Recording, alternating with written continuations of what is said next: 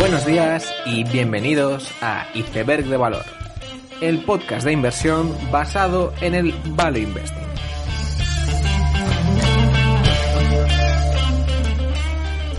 Bienvenidos los seguidores de Ensemble Capital, bienvenidos a Iceberg de Valor.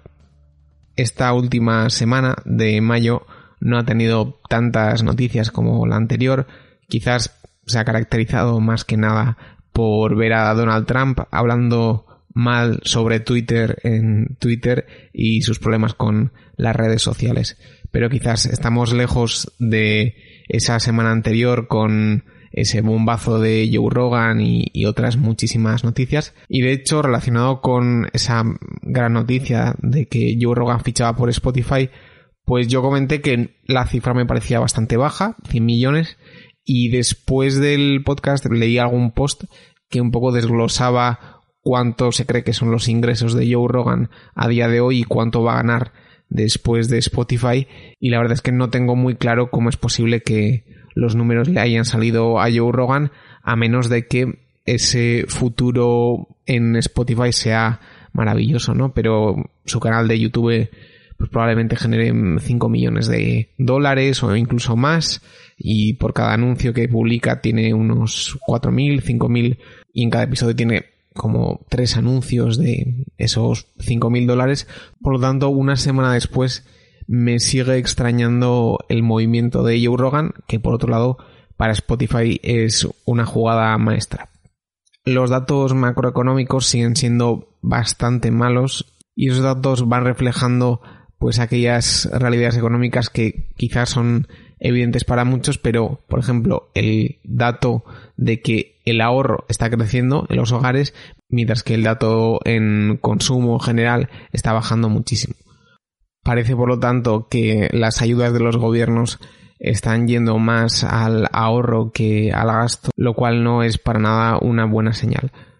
Aún así, muchos de estos datos son exactamente en el valle del precipicio de marzo abril, por lo tanto es de esperar que los próximos datos den lugar a mayor esperanza de la que estamos viendo ahora mismo. Por último, también comentar que mm, estamos en un mercado un poco raro y no sé si los inversores retail y los de Reddit cuánto están condicionando los mercados. Pero la verdad es que está habiendo ciertas salidas a bolsa con modalidad SPAC que mm, realmente dan, dan miedo como alguna vez he mencionado, Nicola, los camiones eléctricos están saliendo a cotizar, que bueno, es una salida a cotizar que, que realmente es una bancarrota, que no pudieron ampliar capital de forma privada y lo hacen de forma pública. Entonces, y claro, esas son las acciones que multiplican por tres, lo cual ahonda en mi sensación de extrañeza y sentirme un poco incómodo. Justo de hecho, esta semana he hecho un directo para miembros de YouTube que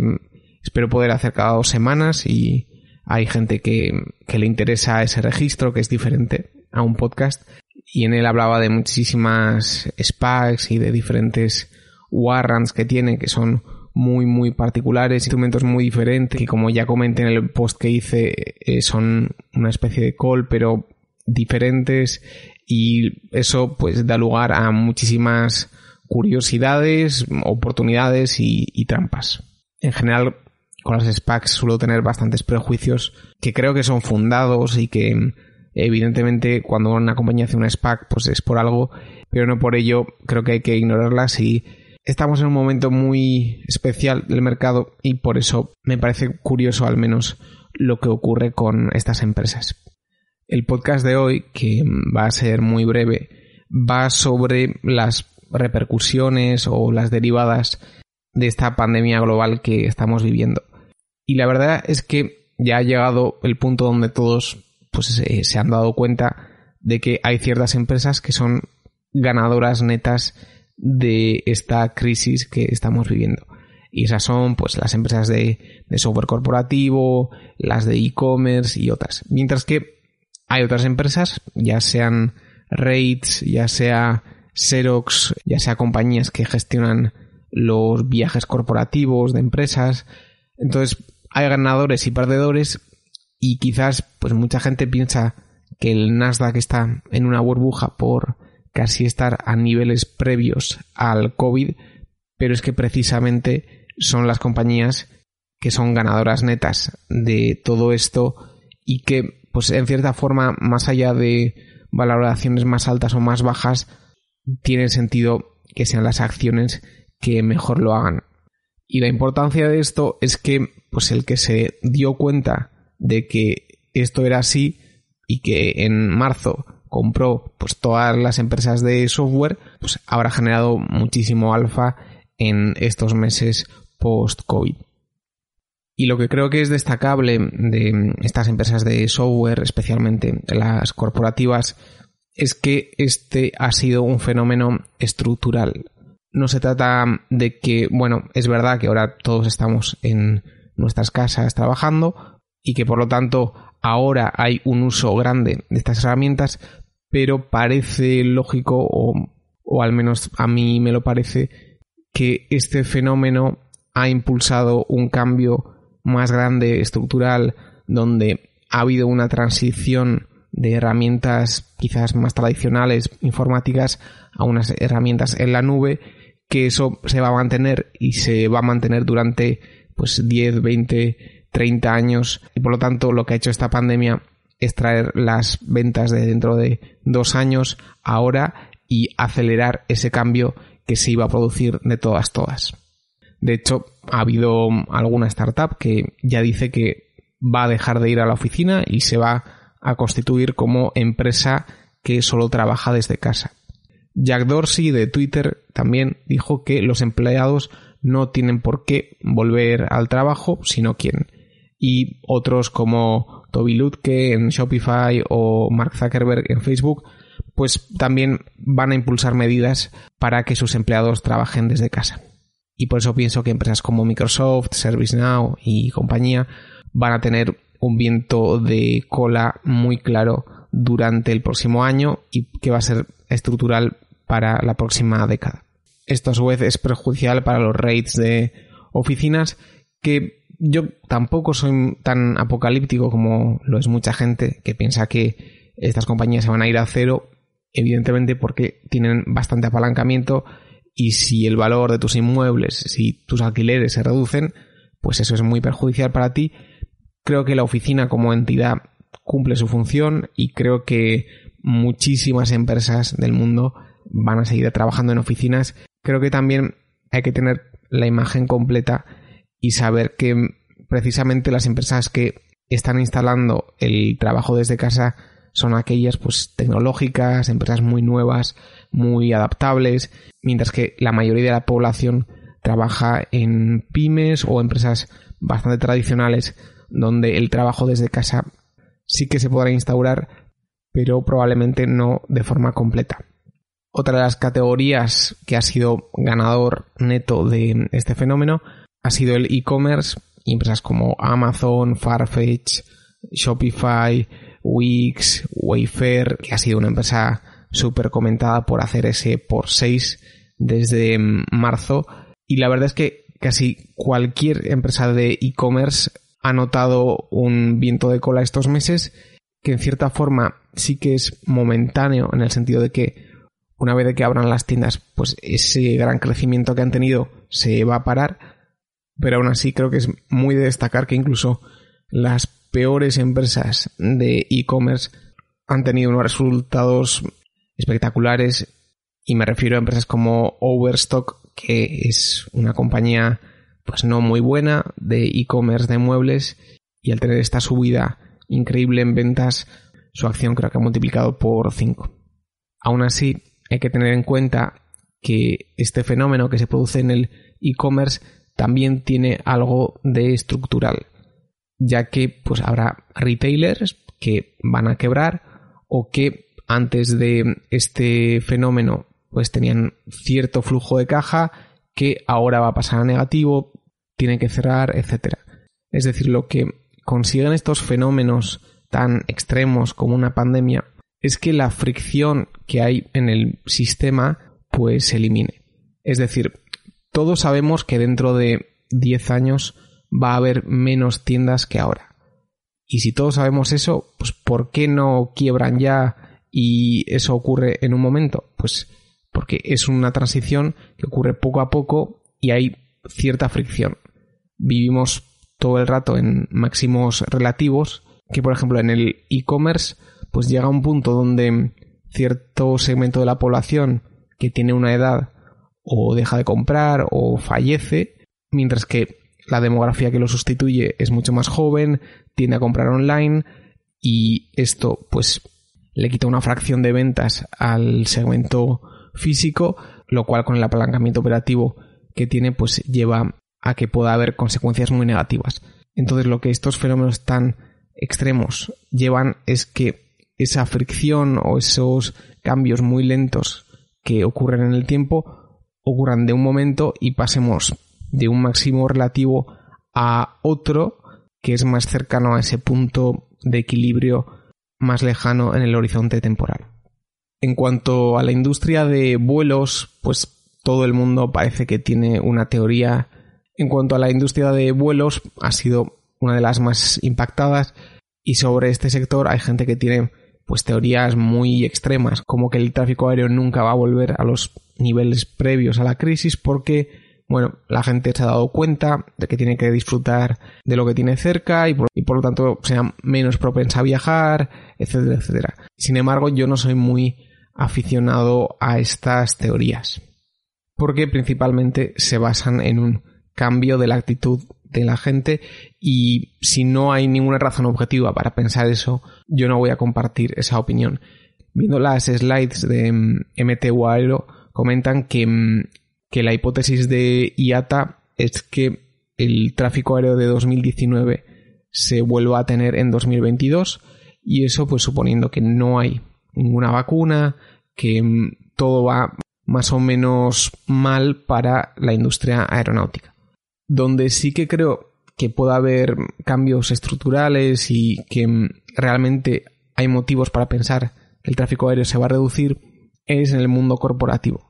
ya que sigue siendo verdad que para pues, cerrar muchos tratos o convencer a alguien estar de forma presencial en un lugar pues es muy importante. Sin embargo, hay muchísimas otras situaciones como reuniones de trabajo donde muchas veces la gente toma vuelos y se pasa todo el día en la carretera para estar en una determinada reunión y creo que todos esos usos del avión pues no van a volver en gran medida y que se van a sustituir por herramientas como Zoom, ya sea Microsoft Teams u otras que creo que son más eficientes y creo que van a suponer una pequeña bajada al menos en los viajes de avión. Otro sector que se vio muy afectado por esta pandemia fue el de servicios del hogar, ya sea reparación de techos, fontaneros y similares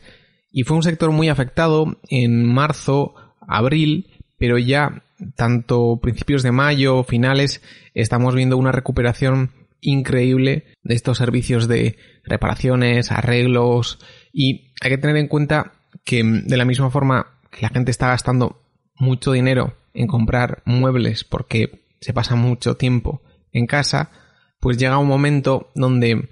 en parte cierto miedo sobre el COVID ha desaparecido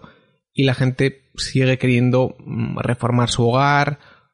o en general disponer de estos servicios. Y esto se está viendo, por ejemplo, Thumbtack, que es el principal convertidor de Home Advisor de, de Angie Home Services, pues está viendo un gran crecimiento en las últimas semanas de muchos de sus servicios, que son los de limpiar el jardín, instalar una piscina y similares. Por lo tanto, creo que sí que va a haber un pequeño boom en estos servicios del hogar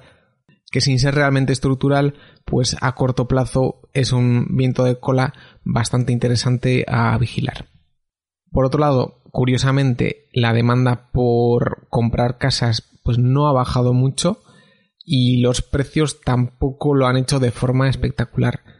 De hecho, es curioso como en España ya hay algunos estudios como ha habido un gran crecimiento en las búsquedas de términos como finca rústica, chalet, casa adosada, mientras que las búsquedas de la palabra piso se ha reducido muchísimo.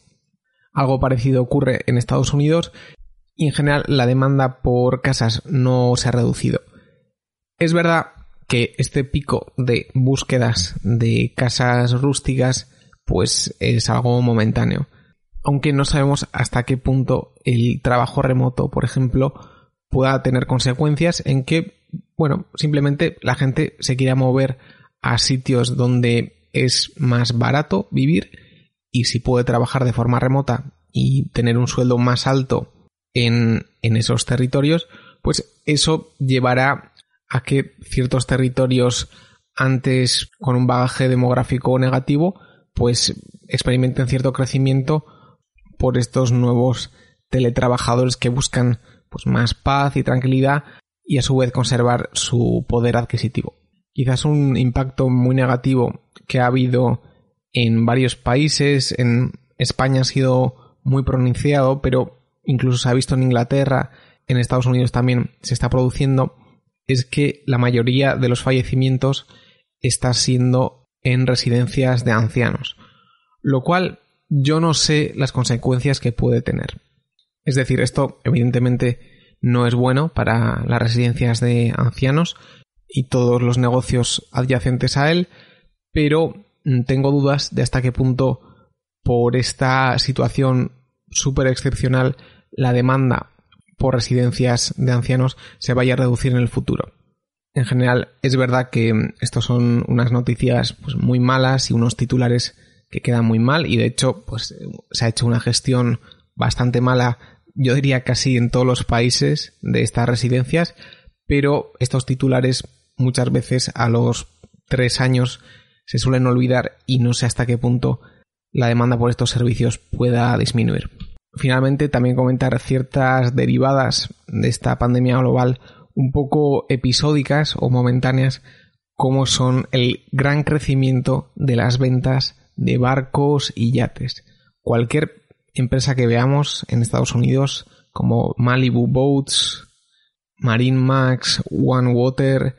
están viendo ventas increíbles y de hecho las mayores ventas de su historia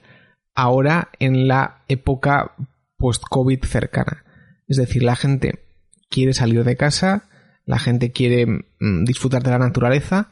en general no puede volar y está aprovechando para comprarse barcos, pasar el tiempo con la familia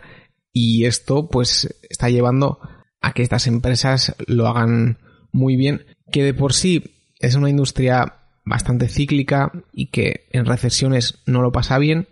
Aún así, en ciertos casos,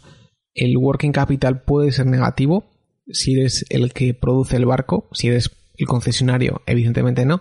Y esto, evidentemente, en un boom de demanda como el que estamos viviendo, si realmente eres capaz de tener la capacidad de fabricación suficiente, pues va a llevar a unos números magníficos para compañías como Malibu Boats, Marine Max y otras muchas. En Europa también hay ciertas compañías de yates que no se han pronunciado en cuanto a la demanda de estas semanas, pero no tengo duda de que aun Europa yendo un poco peor que Estados Unidos, como suele ser habitual, compañías como San Lorenzo Fontaine Pajot van a tener una demanda muy grande para sus productos que veremos si son capaces de servir. Por lo demás, este gran crecimiento momentáneo de la demanda se ve también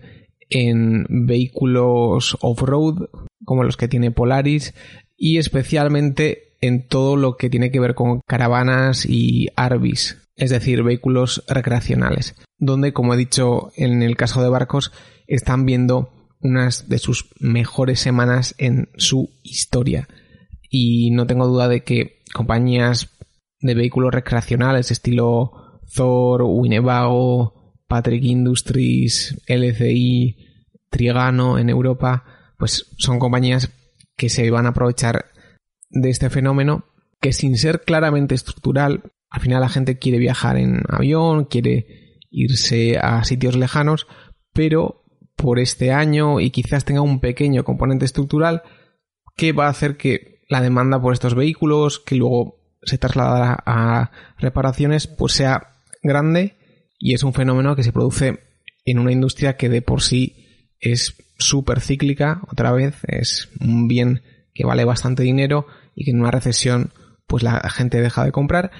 pero que en esta semi-recesión rara pues es un ganador neto de la situación. Ahora ya, finalmente, resumiendo el episodio, decir que aunque el COVID-19 en general se puede decir que es un neto negativo global, pues hay empresas que se han beneficiado de ese fenómeno. Pero hay que tener en cuenta que no todas las empresas se benefician por igual. Es decir, hay ganadores netos estructurales, pues ya sea Microsoft, Amazon, ServiceNow, y hay otras que se benefician de forma más momentánea o episódica, ya sean las caravanas, los barcos y segmentos similares. Entonces, por lo tanto, hay que tener cuidado con qué ventas se extrapolan a futuro, ya que para el caso de ventas episódicas, pues esas ventas no se van a mantener en el futuro. Y con esta idea termino el episodio, espero que os haya gustado, nos vemos la siguiente semana y seguid aprendiendo.